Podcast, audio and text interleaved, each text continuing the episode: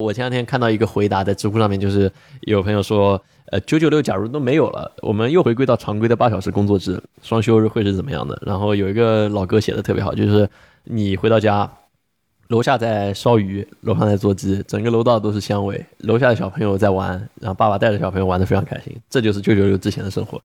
嗯，然后呢？你向往吗？我觉得这不应该是一个向往的事儿，这应该是一个正常人类应该有的生活习惯。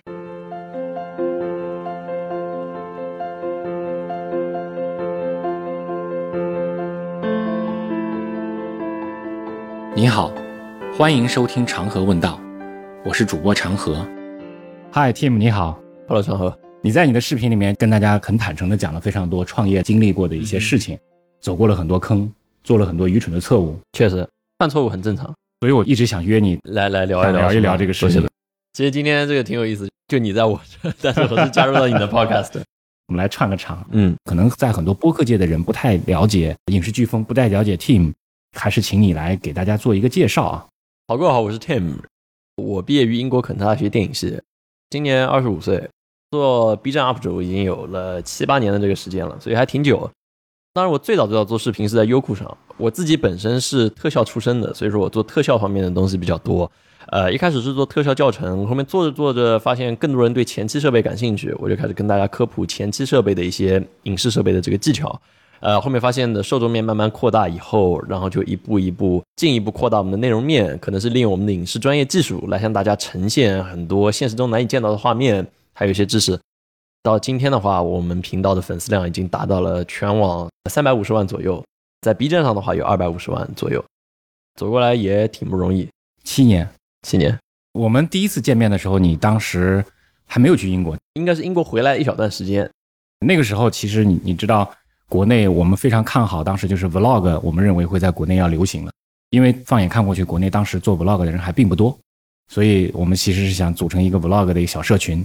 第一批做 vlog 的人，现在有很多已经做的还不错了，都还可以。其实我自己到现在也还在做一些 vlog，就不是特别频繁，但是也还在做。然后我发现我的观众还是挺喜欢看我的 vlog 的，觉得和我拉得更近，经常有这种对话的感觉。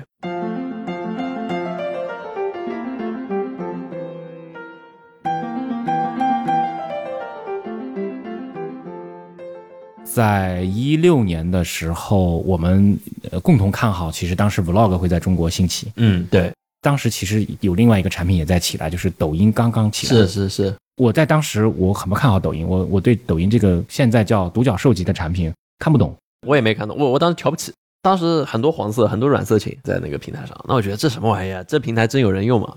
然后后面就迅速起来了，没想到它迅速起来了。你现在会在抖音上做内容吗？呃，我们因为有一些限制吧，就可能我们签了 B 站，可能会有一些排他的这个概念在这里。但是我们也希望能够去扩展，去尝试一下吧。但它内容形态是完全不同的，所以要更多思考在上面。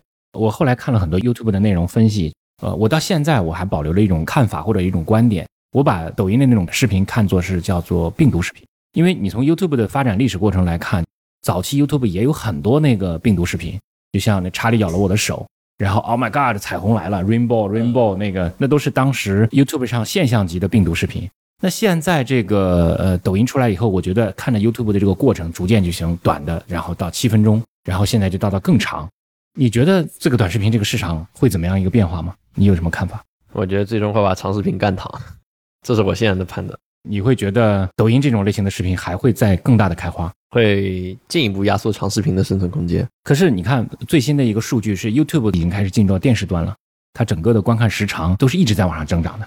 就是喜欢长视频的人会更喜欢看长的这个内容，会越看越长；但喜欢短视频的人会越来越多，因为信息密度的问题。就你信息密度会打败长视频的。你需要那么多信息密度吗？当一个人已经习惯了吸收更快速的吸收内容，没有任何耐心的时候，你就会形成这种内卷。就我举个例子，比如说 YouTube，你要去拍一个酒店的这个介绍，一个很豪华的酒店，你会花十几分钟，像 Casey 以前去做那个头等舱的航班，对吧？他会去讲很多有意思的东西。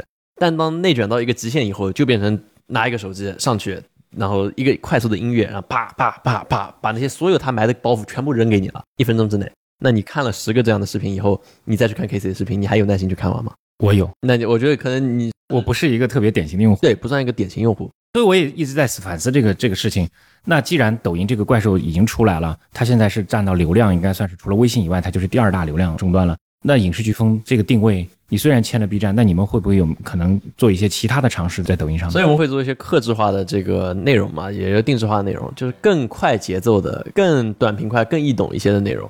我们也要去顺应这个时代的潮流，就是也去尝试去去去理解它。你觉得这个选择困难吗？也还好，我个人是这样想的，就是你无论在哪一个平台上面，你都有办法做得更出彩，有这种各种不同的形态。就像我之前说，我们的目的是创造打动人心的作品。我的目的不是为了坚守长视频，所以我认为我是比较看开的这一点。如果按照这个超短的这个这个内容形态的话，你知道，其实前年，呃，迪士尼出了那个离职的团队出了一个 Q 币，啊 Q 币啊，那个直接就歇逼了。我订阅了它一年，但是很多内容我看了看，我觉得没有特别让我吸引力的现象级的东西。啊，对，那是因为就是本质上他们从一个 P G C 的角度来思考这个事儿，不是最为合理的。不是 U G C，他们是 P G C 嘛？还有一种情况就是这个。迪士尼应该是 Plus，Disney Plus，它的订户数量也是在猛往上在增，然后还有 HBO 的那个 Go 也在增，还有奈飞最近好像是在下降，增加也是挺正常的，因为看剧和看短视频还是不是特别一样的一个事儿。海外用户呢，普遍目前还没有卷成这么快节奏，国内大家时间被打得太碎片了，你已经没有耐心去看一个剧了，你已经没有耐心去打通一个游戏了，就是这个状态。所以我发现我看的越多的那样的短视频，我就会意识到我越没有耐心去读书了。是没错，就是这样，你就没有耐心去读书。哪怕你看长视频看多了，你甚至也不会有这么强的读书欲望，就会产生这个现象。更别说短视频，卷到极限就这样。好或者不好，嗯，我个人觉得可能长远来看不是一件好事儿，但短时间来看的话，你确实让更多的人进入了互联网，吸收到了更多的信息。我们看 c a s e y 他用了接近多少年的时间才悟出来一个道理，就是说他觉得更新频率比更新什么更重要。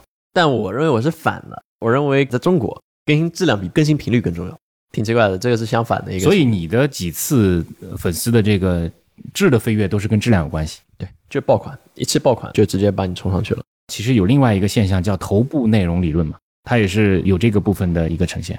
国外 YouTube 的马太效应是更强，就大博主的这个资源确实会丰富很多，然后你新的博主要上来确实还挺难的。非常难，非常难，哪怕它有这些优质的算法什么，还是非常难。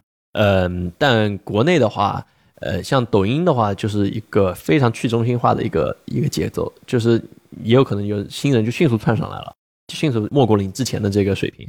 B 站的话，相对来说也是一定的去中心化的，但是这样不是就会造成你们的内容被粉丝看到的几率更小吗？对，但是长远来说，我从一个内容综合平台角度来看，这是一件好事。我举个例子，大 UP 主，你不组建团队，你个人你的产量就这么一点，你还要去考虑生计，有更多的商单机会，那你的内容质量还要保证和以前一样这么有创意，这么多年不疲倦，太难了。那本质上平台会需要新的血液，所以说平台会自然而然会对新的 UP 主会做一些内容上的倾斜，就是流量上的倾斜。对，你会有这种危机吗？我个人对我们的内容结构还比较有信心，所以我就觉得还好。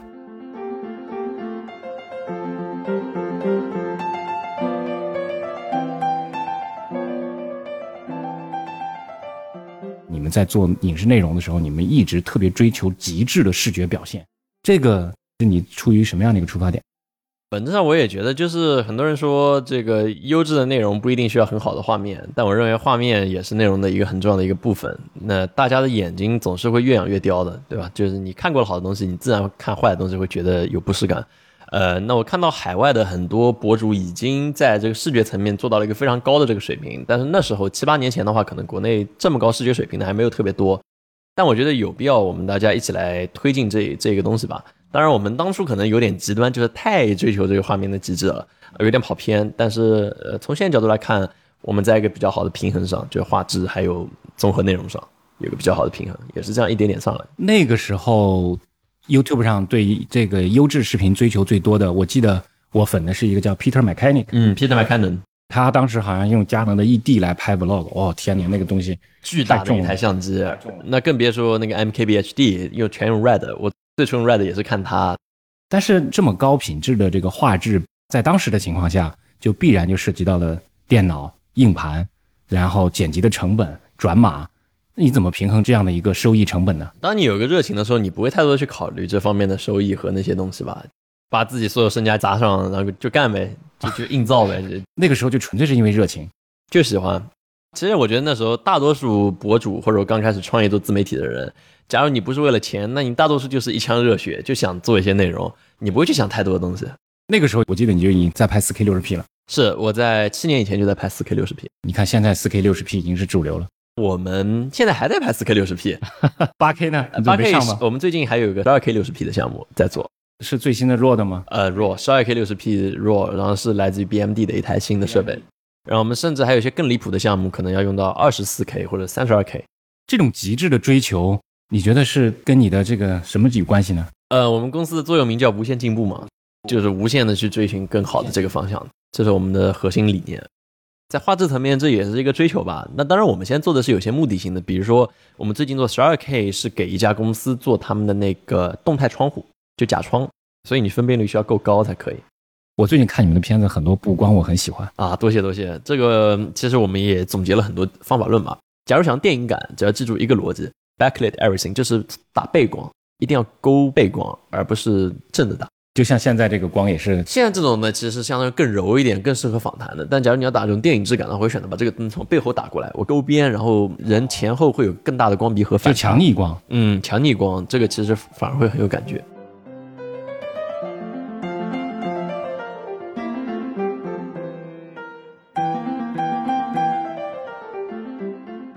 有粉丝会给你有啊，有写特别长的那些信息给我的，我就觉得这是挺重要一点。就是有时候你会去想，你为什么活着，或者说什么东西能让你产生活着的价值。然后我现在思考出来，可能对我个人来说，就是能帮助到别人，看到别人快乐的这个瞬间，是对我个人价值实现比较明显的一点。我个人不算一个特别强物质需求的人，我算一个比较低物质欲的人。利他性，你觉得是对你来讲更有成就感？我觉得对我来说是一定程度上是比较有成就感的一件事。这样的一个性格的形成，你觉得是跟你的家庭有关系吗？有一些关系吧，可能就是从小家里会说要更大方一点，更多的帮助别人一些，更多替别人考虑一些，这会有一些影响。但也有一段时间我也不是这么想的，就是最后你还是会去回想有什么让你特别快乐的这种瞬间。像我有时候可能和朋友一起开 party 的时候，看大家特别快乐，然后就会在那边看他们，然后就觉得挺好，就这种感觉。做 UP 主来讲，你也会很坦诚的跟大家讲你现在的境遇，你现在的状况。你遇到了什么困境？你做了一些什么的新的想法？坦诚这个东西其实挺稀有的，就是你，你哪怕脑子里想你要坦诚，也许在你脑子里面一瞬间闪过的时候，你说出来的话并不是坦诚的。只有经过你深度的自我拷问以后，你再来和大家讲的话，你才是坦诚的。你觉得要还是要沉淀一下才会是这样？你需要在脑子里面不停的问你自己：你这个观点是否真的是你这么想的？你是不是真的是这么想的？你是是不是这个一闪念的瞬间，你只是想获得他人的认可才这么说？呃，需要有这个拷问的过程。那你觉得这种方式，你觉得是处理跟粉丝们大家关系的一种好的方式吗？真诚感是挺重要的一点，就是人是可以感觉到的，你一个人诚不诚实，什么感觉，觉得还是挺重要的。你有遇到过网络暴力吗？那还是挺多的吧，就包括大家现在一说，就是你搜搜你的这个对吧，然后就过来无缘无故骂你几句什么的，有的甚至去无缘无故骂小鱼，因为他根本就不知道我和小鱼经历什么，小鱼跟我认识的时候根本不知道我们家是干什么的，什么什么状态。但就有人会去骂小鱼，有的给他骂非常难听的话。你现在怎么处理这些事情呢？只能不处理啊！你怎么去理他？就也不用去看这个东西。对，有的人故意会来恶心你，你看到了你也就快速删掉，在脑子里形成记忆之前就把它删了。就负面情绪还有时候会很多吗？有时候，比如说你今天做的不够好，或者你说错一句话，那确实会有大量的负面的内容过来。那时候你可能会有这个几个小时的这个不自然感，或者心里心慌的感觉。但过了这个时间以后，你就淡然了。网络暴力。你要做一个 UP 主，你迟早要过这一关。总有这些人是会来跟你发泄情绪的。另一方面，我甚至觉得我有些理解他。你想，现在这么累了，行业里面内卷又这么严重，你没有一个释放的出口，你来说我两句，我觉得我我就觉得一定程度上是理解他的吧。好吧，但是我觉得作为网络生态来讲，不是特别好吧。我其实会更希望有一些像国外那种更多在内容层面讨论的东西。就比如说，我我感知还比较明显的，就是。国外的，比如基本上英美国家的一些这种稍微老一点的那些观众，他会给你写很长的一段文章，来表示对你内容的喜欢和支持。国外的，你说有很多网友会给你写很长的信，非常真诚的跟你交流一些问题，会，这我觉得还是挺有感触的。这是我后来我对播客的一个感受，你会发现我们很坦诚的来交流一些问题，我甚至我有时候就会很怀念，很久以前会跟朋友们做长时间的这种交流。互联网出来了以后，你会发现没有了，大家都是碎片化。你没有信息沉淀了。这是因为这个原因吗？你们来重新做播客，还是其他的情况？这其实更多的就是兴趣使然，就是我们大家也会比较喜欢聊一聊。很多时候我们在群里面哔哩哔哩哔哩聊很多，然后但我们觉得现实中就就假如在这个语音里面有更多 battle，能大家去观点上有碰撞，那也是挺好的。就其实但我听你的播客，我觉得你跟大家在一起那种聊天还是很 happy 的。啊，我们就很 happy，很 chill，就是互相之间辱骂，但是又是好朋友，对对，就是我们就这样这种状态，会比较真实一点。就平时我在视频里面很少说脏话，但其实我现实中还是相对来说比较频繁的。是不是因为你视频里很多东西是台词写好的？啊，对我我会写那个题词，但现在我也有很多视频我可以脱稿，但 就是习惯了以后，就是你有现实中可能有点脏话，你距离感会近一点。所以我们公司大家其实都有点这种文化理念在这边嘛。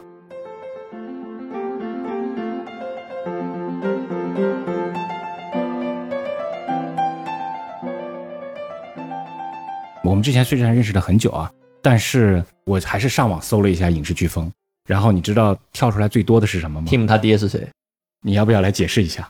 其实这个我觉得很多时候会有一个误解，就其实我觉得这方面可能也是人传人以后就越传越变味了吧。就其实我爹本质上也只是在那边干活的一个人，啊、他也不是创始人，也不是什么这个特殊身份的人，他也是到后面才被聘过去的。所以很多人会误解成，呃，我我爹他是创始人，嗯，这其实也是我之所以不是很想回应，为什么？因为这个东西回应出来会是比较尴尬的一件事儿。首先，你会对本身真正的创始人他们那边造成影响，他们会觉得咋回事，对吧？说到底，我爹是干活的人，对吧？你这个这个来弄这个事儿肯定不好。那另一方面就是，那确实也没有特别大必要，你不可能消除所有人对你的这个误解这些东西吧。所以我就随意了。懂的人可能也就懂吧，因为看我视频够久的人也会懂，但可能不是很懂你的人会给你直接贴上这个标签。你再怎么想去告诉他你是有这么多伙伴和你一起来创业，他可能最终一句话还是就是都是靠你爹。嗯，这个东西你就没法去解释。我最早我们认识的时候，纯粹是因为做 vlog，嗯，然后在当时那种情况下，我已经很喜欢你的视频了。多谢多谢。首先，我还是比较看好 vlog 在中国未来一定会起来的，但那个时候我就也在拼命的找博主。但其实我看你的内容最早是从 YouTube 上开始看，油管的时候传的比较多，看了非常多啊，我觉得啊，天哪，我很喜欢，然后就一定要见面认识一下。嘿嘿嘿。所以说，你能走到今天，应该是你们一步一步非常努力的结果。对，那是就客观来说啊，你要说我家里人没有给我支持，那当然会有支持，会，但是我觉得，呃，至少在金钱方面的支持是非常有限的。就是呃我当时买一台八千块相机，我得求他们好几个月，就我爸妈在这方面卡的特别特别死，但他们对我理念上的这个灌输，我觉得是最最核心的，就是让我做人一定要不卑不亢、落落大方，然后一定要保持谦卑和这些东西。这是我觉得最教会我的吧。就比如像我爹，呃，别的不说，我觉得他最强的一点就是他有超强的学习能力。他是自己以前从农村里面一个人这样考进浙大的，所以特别特别难。呃，我我就能够给他，他就有很强的归纳、整理和信息的这个检索能力。这是我现在也够不上他的这个能力，就他可以快速的看完一本书，然后全部记住。呃，这都是很强的这个地方。你觉得你有受到他什么影响吗？就是谦虚吧，就我我爹还是非常谦逊、非常那个耐心的吧，这是我觉得最重要一点。然后还有一点就是很正直，你刚才说了，你要买一台八千块钱的相机，其实都是很困难的，要求了很久。这之前我在做视频的前两年，我是没有相机，我只有一台笔记本电脑，我拍东西得用笔记本电脑把它这样翻过来，用它上面这个摄像头拍。我以前就这么拍视频的。他们对你做视频这件事情，当时还支持呃，吧？当时他们也不知道我在干嘛，客观来说，他不知道我在干嘛，觉得我在随便玩玩嘛，然后所以也没有表示支持，也没有反对。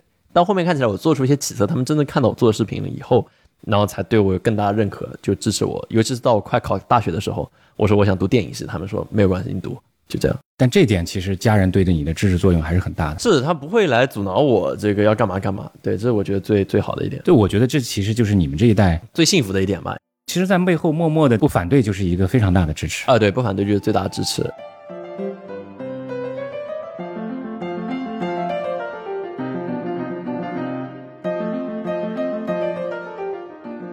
你在英国那段时间有什么特别苦的日子吗？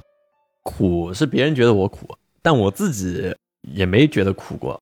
就比如说，我举个例子，我以前我英国的这个生活费是四百多英镑，那我这边当初房租就得三百多，然后每月吃饭的话也得你一天吃个十几英镑很正常嘛，那你吃下来也就三百多块钱就没了。那你怎么样能省出钱来买设备呢？我当初每天想的就是这个问题。那所以说我去英国申报了一个叫 Hill 的一个那个营养代餐的这个计划，他会给你寄 N 袋蛋白质粉，你就每天吃这个蛋白质粉，吃一个月你就可以省出四百块钱。啊，你是这么省钱的？我就是硬吃蛋白质粉，吃到后面就拉出来屎全是纯白色的，我甚至还有图片记录，但有点恶心就算了。天，每天喝五杯那个。但是这不会对你的身体造成伤害吗？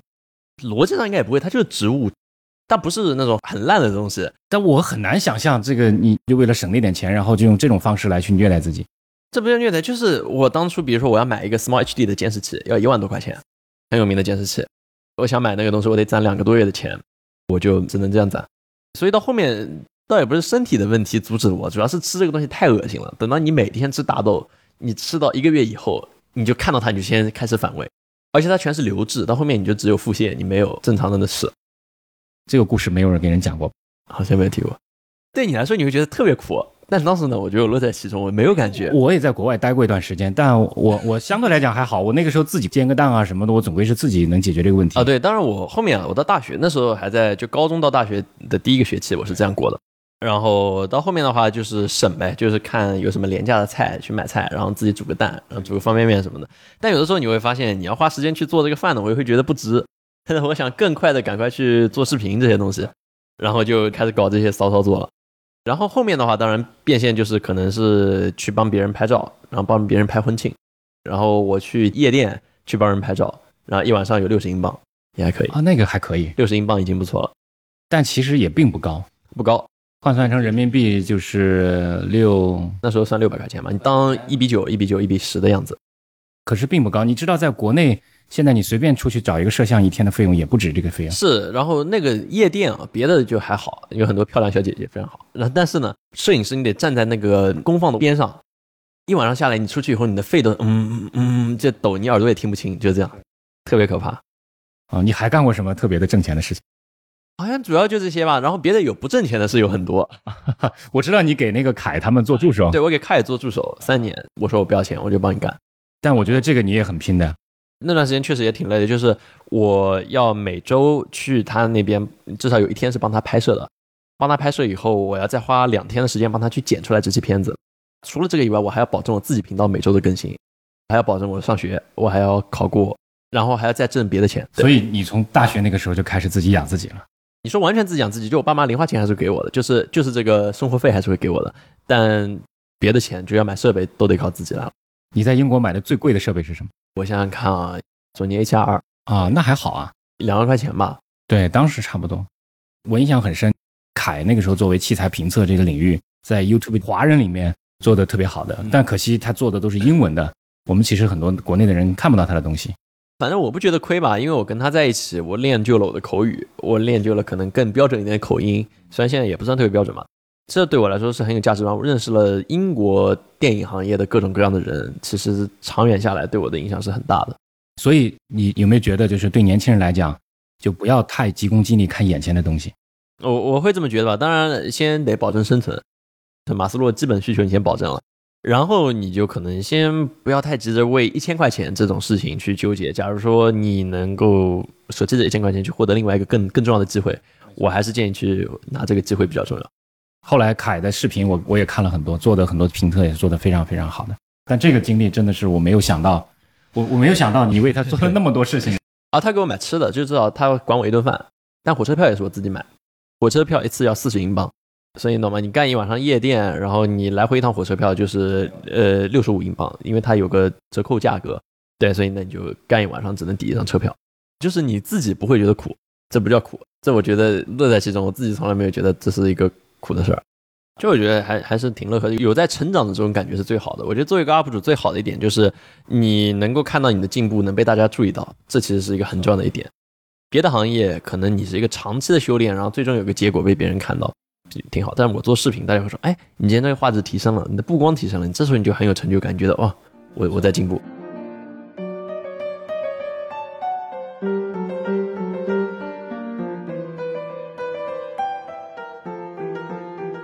然后就很快就回国了。嗯，回国我记得其实你有一段时间相对来讲没有那么急的进入到创业阶段吧？就是反正回来以后和我们几个朋友，然后当初阿胜、志豪，我们几个人在那边做内容，那时候也很不明确，你到底这个公司是什么，你没有一个概念，怎么运作你没有一个概念，就主要是这个比较混沌的状态，但在产出内容，那时候也还挺快乐的，就做内容也挺快乐的。然后后来就回来创业，对，就回来做。你第一批的团队成员是怎么来的？也是网上认识的吧，就在网上聊天认识的，然后大家就慢慢聚到一起了。后面继续往下走，当然那其实时间有点长，就是我们大家一开始还是做了很多很多内容，但后面发现大家各自的方向会有一些不同，难免的。然后阿胜选择去做做车了，志豪呢其实本来也有点想去独立做广告，但后来我和他聊了以后，我们觉得也许我们频道里面还有这么一席之地，还有这个空间来做广告这些 TVC，然后我们两个就继续往下走。你们还是做了很多广告啊，做了非常多广告，大量的广告。那你们现在变现的话是广告多还是说其他的多呢？应该说频道上面的广告占一大部分，然后还有就是纯 TVC 广告也占挺大一部分，然后再有我们的这个电商产品这一块占个百分之二三十左右，这相对来讲就比较良性了吧？目前来看的话，现金流还是相对来说比较正的，但你要说脱离危险吧，好像也还没有，因为我们投入太大了，就是比如说生产一个产品，那就是几十万、上百万一下子就进去了，然后你六幺八一个备货就是三百万、四百万的货，你就压下来了。所以你对现金流的这个需求量是非常巨大，其实很可怕。就是你比如六幺八的时候，这时候我们一下子有三百万左右的这个货物要压进来，压进来以后，这时候我们 TVC 广告，我们甲方会拖款，不会结款，那你一下子拖四个项目，你可能就拖了四百万的款，那一下子就造成了七百万的现金缺口。那同时你这边又有新的新项目进来，你要垫钱，你这时候就会出现现金崩溃的这个情况。这是每一个做影视行业的人最痛苦的地方。是，然后我们还加上产品，这个也是长现金流转周期的这个事儿，那就更容易翻车了。但现在你们有多少人啊？我们总共有七十多个人，在这边有六十个人，然后在深圳还有十个人啊。你们还在深圳有人？我们深圳有一家子公司，现在在做什么呢？硬件生产和供应链。我知道你们对硬件非常非常热爱，呃，你们之前跟爱图仕也做了联名的灯。然后跟猛犸也做了联名的那个麦克风，麦克风。那接下来是不是有更多的这样的产品？有，有非常多。联名是我们短期的一个途径，因为我们没有这么多研发人员，短期内根本没法铺开。那我们能做的最好就是去选择优质的产品，去帮助他们进一步迭代，然后出一个联名款。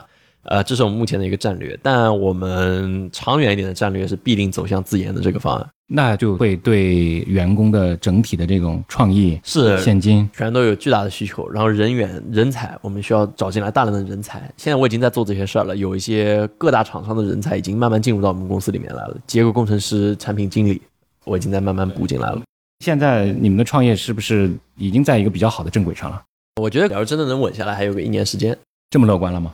一年时间能够进入一个相对平稳的状态。假如说我们今年发展顺利的话，因为其实对我来说，真正的平稳还是得等我们的产品这一块落定以后，你是一个长久的品牌，这样可能会更持久一些。呃，我听他们说，现在你虽然在 B 站有很多粉丝，但是如果你有一些带货的内容的话，B 站会被屏蔽的。B 站官方是鼓励 UP 主自己的这些产品，就你不带别人的货。你卖自己的是一般 B 站是不会来屏蔽你，泰斯威他们那样的是没有问题的啊，他们没有问题啊，他们其实销量一直都还不错。我个人觉得应该是没有什么屏蔽，从平台角度来分析，这对他没有什么坏处，为他增加平台的流水，在财报上也会有一个显现。其实从综合来说，对于 UP 主变现是这个投资人特别看重的一个点。那现在是什么？就是你们的东西是可以挂在 B 站上直接卖的，可以直接挂，我们有橱窗，就从 B 站直接一点就进淘宝了。那如果按照这样的一个一个内容逻辑的话，就将来。我看你们也现在也在做一些 UP 主的一些内容迭代更新的孵化的事情，你们会有这种考虑跟其他 UP 主做合作吗？我们倒没有打算做 MCN，但是因为我个人觉得做 MCN 还是不是我们特别想做的一个事儿。但是假如有 UP 主需要帮忙，比如像有的 UP 主现在我们在帮忙他们发货，发货可能是我们这边我们有仓库嘛，呃，会更自如一点，我们会帮他们做这些事儿。能帮助 UP 主做到变现，其实也是一件功德无量的事情，是一件功德无量的事儿。但是就是术业有专攻嘛，像一个企业，你能专心的事只有这几件，你每个都做，后面就谁都抓不住。所以对老板来讲，这就是要做选择，做取舍。这最难的，你要选择不做什么。你已经非常明确不做什么了吗？没有特别明确吧。其实客观来说，没准将来不做产品了也是有可能的。也许将来这个我们 TVC 不做了也是有可能的。我们目前主要是这三条三个马车在跑。但是，也许有一天哪个马车落后了，我觉得也很正常。你是学电影的，你最想做什么？我希望能够创造打动人心的作品。向世界输出打动人心的作品。但是作品这个东西，为什么我会这样定义？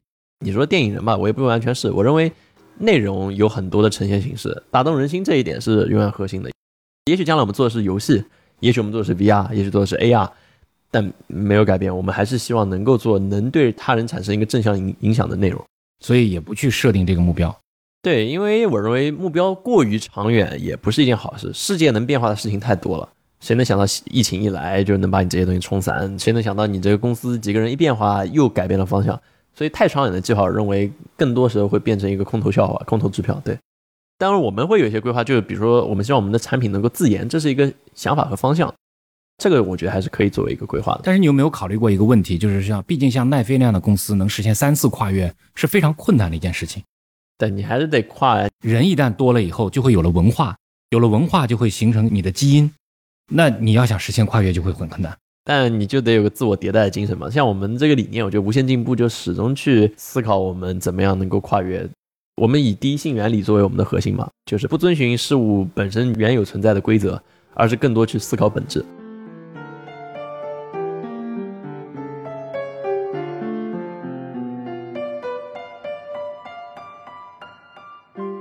我一直在关注你们之前的粉丝的增长量一直比较缓慢，但什么时候突然开始爆来的？第一个就是气球那个项目，还有啊，再往前就是二十万粉丝赚多少钱？我们以前出过一个项目，那个视频让我们一下子从十五万粉丝，二二二十万粉丝直接涨到四十五万，在一周之内，在 B 站上一周之内，就我们从零到二十万粉丝花了四年半的时间，呃，二十万到四十五万花了七天时间。然后就是慢慢增长到一百万以后，一百万以后我们出了这个气球的这个项目，然后一下子就把我们干到一百二十、一百一百多少，然后再往上涨，然后到今年二月份刚刚勉强快到二百万的时候，我发了那支创业的这个视频，直接把我们冲到二百二十七万，然后再现在慢慢爬坡到二百五十多万。现在大概我看了一下你们的最新数据是二百五十一万，没错，你们在微博还有七十九万粉丝，八十万。那我们因为微博是不掺水的，所以特别难涨粉。其实涨粉比 B 站还难。你们还有一个阵地 YouTube，你们大概有我看有二十多万粉，YouTube 有二十多万。然后我们还有知乎，知乎也有十几万。这么庞大的一个社交媒体的群体，你们现在有多少人在管理？真正运营只有一个人，一个人管这些所有平台的这个运营。目前是这样，但之后可能人会更多。所以听起来比较神奇，就是我们产出内容的人，内容部和我一起来工作的策划有五个。我们那个商业部那边就是和频道商业相关，但是又是产出频道内容的人，可能也有个四五个这样，然后剩下都是执行型的人员，对，大概是这样。你是侧重于在内容制作层面，还是侧重于在商务和运营？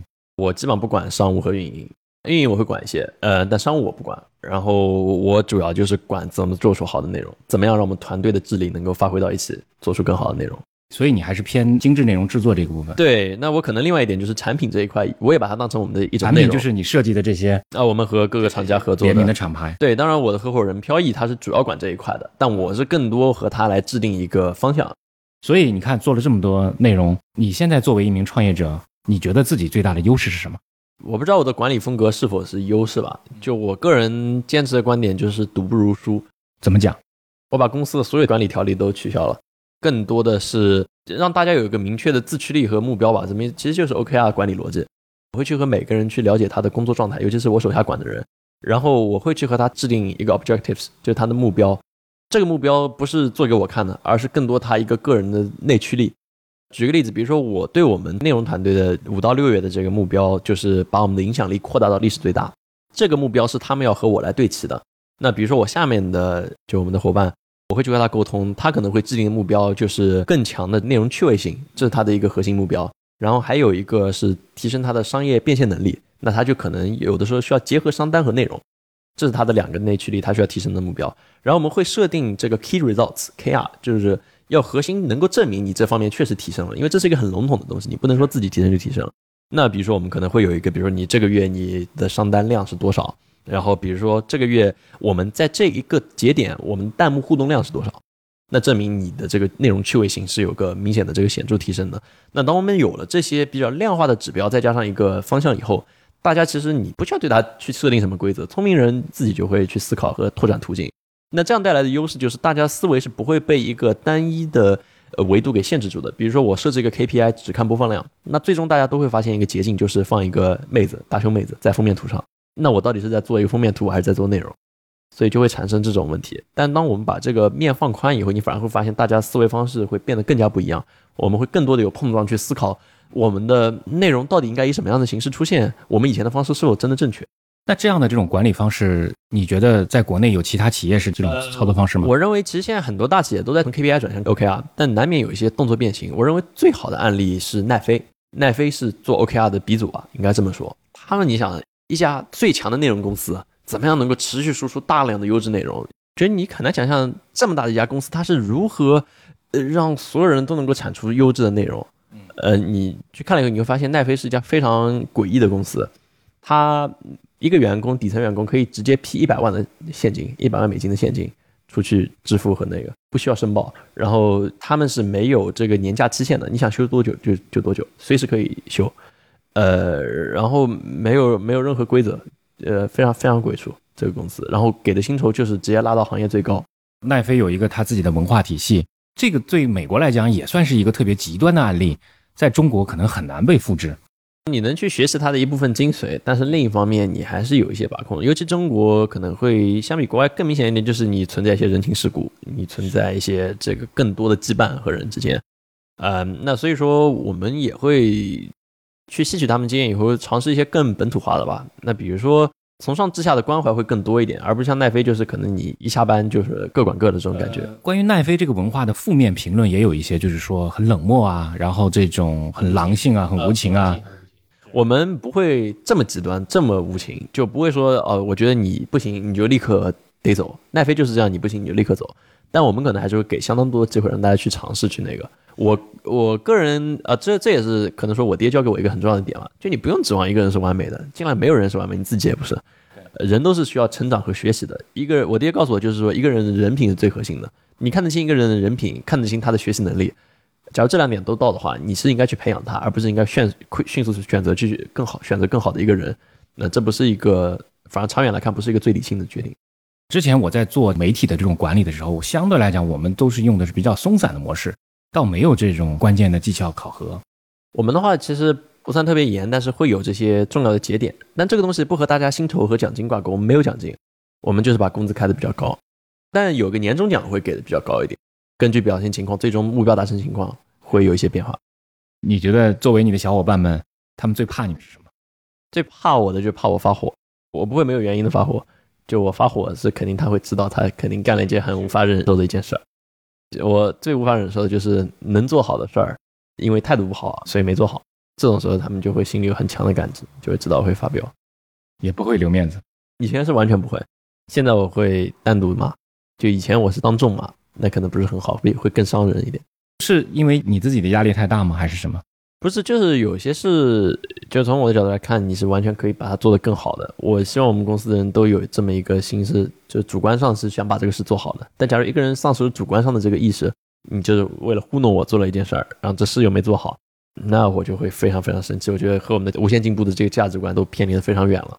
某种程度来讲，一家企业的文化就是创始人的性格，是。我就可能我性格上比较缺陷有两个吧。第一是拖延，对时间管理不算特别好，我的时间管理比较弱，然后容易错过 deadline。第二个就是有时候会踌躇一下，就不是特别擅长拒绝别人。以前不是很擅长，但现在会好一些。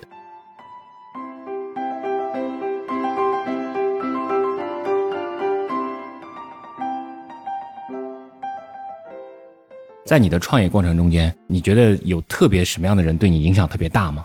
其实我存在过好几位贵人给我指引方向。我举个例子，比如说飞猪，飞猪其实虽然在网上可能看起来脾气不是很好，但现实中我觉得他是一个非常耐心，然后思路非常清晰的人。他告诉了我商业变现的本质，就是以前我是极度抗拒商业变现的，所以才导致自己整个频道变得非常拮据，呃，大家一点钱都没有。嗯，但后面的话，他告诉我，其实商业变现不是代表你没有立场，而是你可以更好的在内容和商业之间有个好的结合，这样你才能够越做越大。啊，所以这是我觉得他对我教导最深刻的一点，也耐心的帮了很我很多，给了我商业的机会，慢慢让我们走上这条路。嗯，这是很重要的一个贵人。然后另外一位就是叫滕好，他是做这些产品的，也是最早他带入带我们进入产品这一块领域的。然后 OEM 什么，现在我们也是深度合作的这个好伙伴、好朋友。嗯，帮了我帮了我特别多。然后所以说有一些贵人会教会很多东西嘛。所以你之前是很排斥商业这件事情的。极度排斥。之前我就觉得你怎么能恰饭呢？一个频道冰清玉洁，什么都不能碰。虽然到现在我们还坚持的就评测绝对不恰饭，然后我们别的东西会有商业合作，但当初我是什么合作我都不接，全部拒绝，然后就一点钱都没有。商业某种程度上来讲是能支撑你们做原声原唱走向更远的一个方式。对，但是以前就是人总会有这种固执。你当时说是觉得会做太多违背你们良心的事情吗？啊，对我们总觉得商业是魔鬼，会让你丧失丧失良心，会让你说的话也都不再真。或者换句话来说，是我更担心粉丝觉得我们不真。但这一点其实本质上你会发现，这不是一个矛盾的事儿。我不会去替我这个觉得不认可的产品去背书，呃，我也不会那个。但是我们会，比如说有的产品。呃，比如一个手机品牌，那我们可能就会去想怎么样和他合作一个创意类的内容，而不是去替他手机背书。就是这个其实是很多时候甲方诉求也不是让你去为他背书，要背书为什么来找我们，对吧？比我们有影响力大的多人多了去了。现在这个中国的整个网红生态，尤其带货生态发展的这么快，这就造成了很多 UP 主他的内容其实没有产品供应链的支撑，做出来的东西要么就是有假冒伪劣，要么就是有质量问题，就很大的问题在里面。这对大家伤害其实非常非常大。是，就其实有一些不守规则的人会把整一个行业给弄坏。直播行业也当初也是这样，就是其实已经发生了。对对对，其实直播行业早就发生了。早期的时候确实你可以买到很便宜很好的货，但到后面就出现假货。然后比如说有顾客坑商家，然后那个主播坑商家，商家坑顾客，就形成了一个三个的这个信任链的崩塌，那就完蛋了。我希望在这这方面，影视飓风可以走的。越来越稳，我希望我们能够比较稳的走下去，能够有自己的坚持在。但说真的，我们确实还是比较坚持。这个其实有的时候可能很很少看到我发怒，但我发怒的时候，很多时候往往就是我会有会有会有很上头的时候。就举个例子，比如说我们做了一个商单，对，但是我可能只满足了甲方，但是我们自己也没觉得自豪。粉丝就我从粉丝角度来看，我也觉得不喜欢。这时候我会非常生气，我就会觉得你你就是没有把我们的粉丝放在放在最核心的点。你没有为为我们大家来创造一个打动人心、有价值的内容，我就会特别生气。那你就不就变成纯赚钱了吗？纯赚钱为什么要纯赚钱？在你整个的这个商业的这个这样这样的一个过程中间，有时候这个天平有时候很难取得平衡的。所以有的时候我们会选择这个自损一千，就直接不发这个视频，直接退单赔钱。那这种情况多吗？呃，不多，但是以前有一些。但现在少一些，就我们能够控制的更好一些，就是你们品控做的更好，主要是我们团队的整个协作也更默契了，基本上不大可能出现到中期才翻车的情况，一般在前期我们就被我们否了，假如不行的话。但这点不是很多人都能做的控制的很好。呃，是。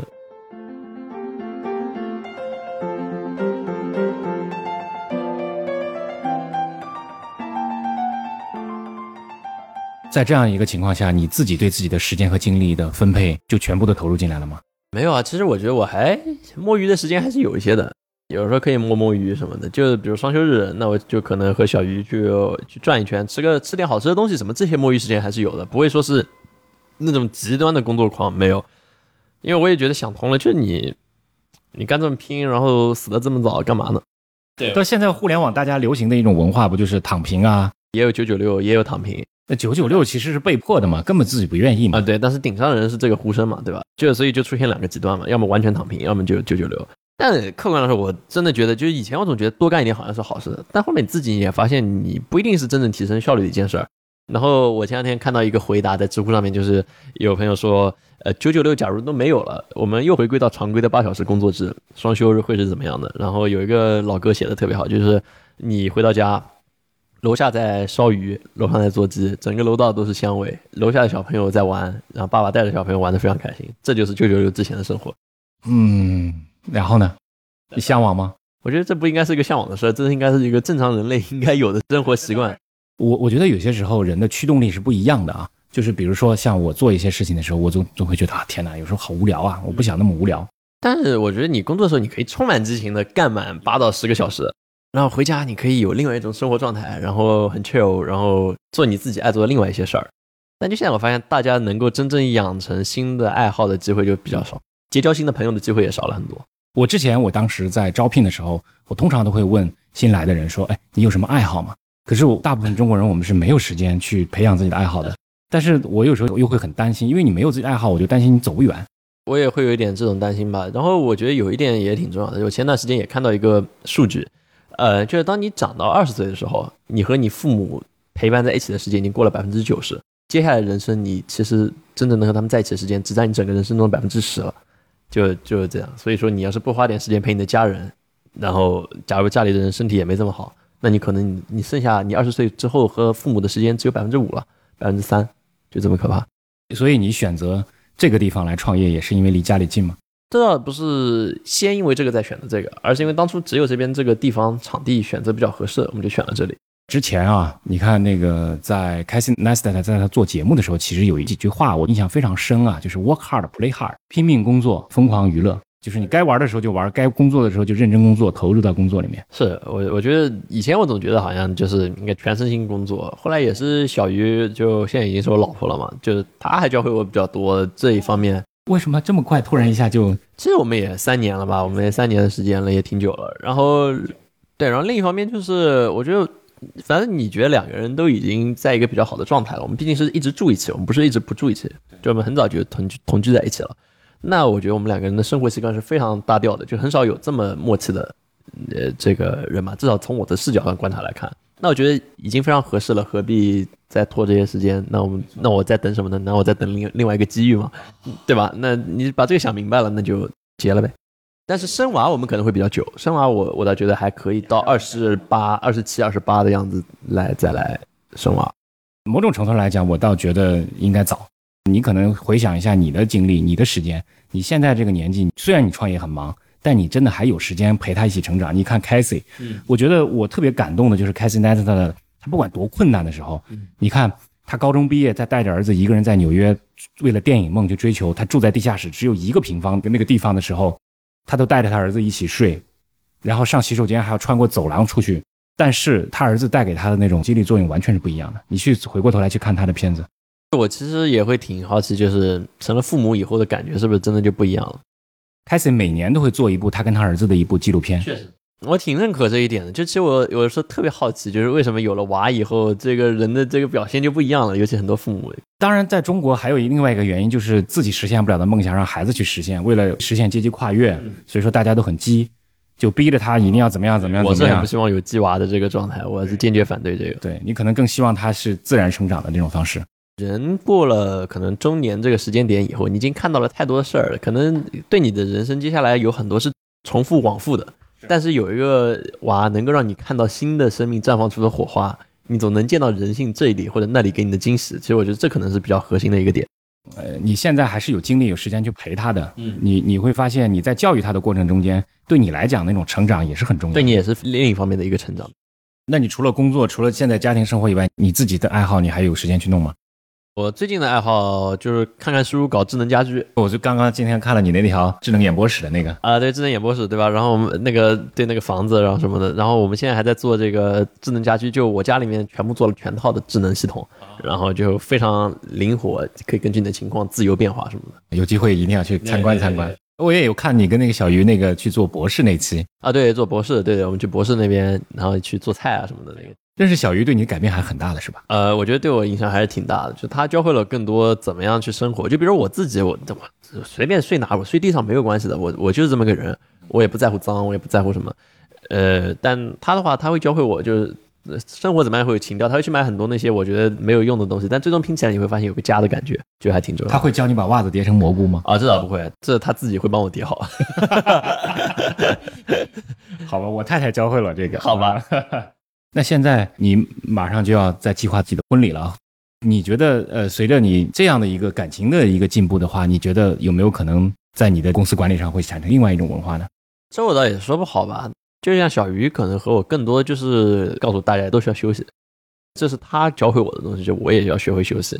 那我也会把这个概念去更多贯彻给别人。以前可能我希望大家和我一起拼，那现在我觉得更多的还是大家有一个长久快乐的生活状态是更好的。所以我们公司从单休变成了双休。然后我们的工作时间也就尽量保证大家都准时下班回家休息。好的，已经非常晚了，差一分钟十点钟。今天非常感谢 Tim 来跟我们分享你在管理中间遇到的各种磕磕绊绊和坎吧故事。作为一个创业七年，办公司成立的话五六年，分享了一下你的这个创业的，真的是一路的磕绊啊。对，非常感谢，已经十点钟了，所以说不打搅你们休息了，拜拜，谢谢 Tim，拜拜拜，谢谢各位。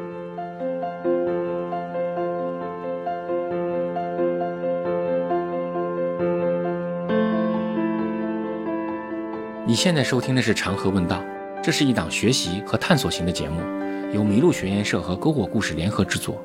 我们关注技术驱动下的社会更新，我们寻找那些能够快速自我迭代的实践者，我们发现那些能够给人们的生活带来改变的创造者，和他们一起去学习、实践和分享，一起去探索社会更新之道。长河问道会通过音频、视频、直播、系列课程、线下活动以及更多的互联网创新方式，与你与更多的人们分享我们的思考和实践。谢谢你的参与，我们下期再见。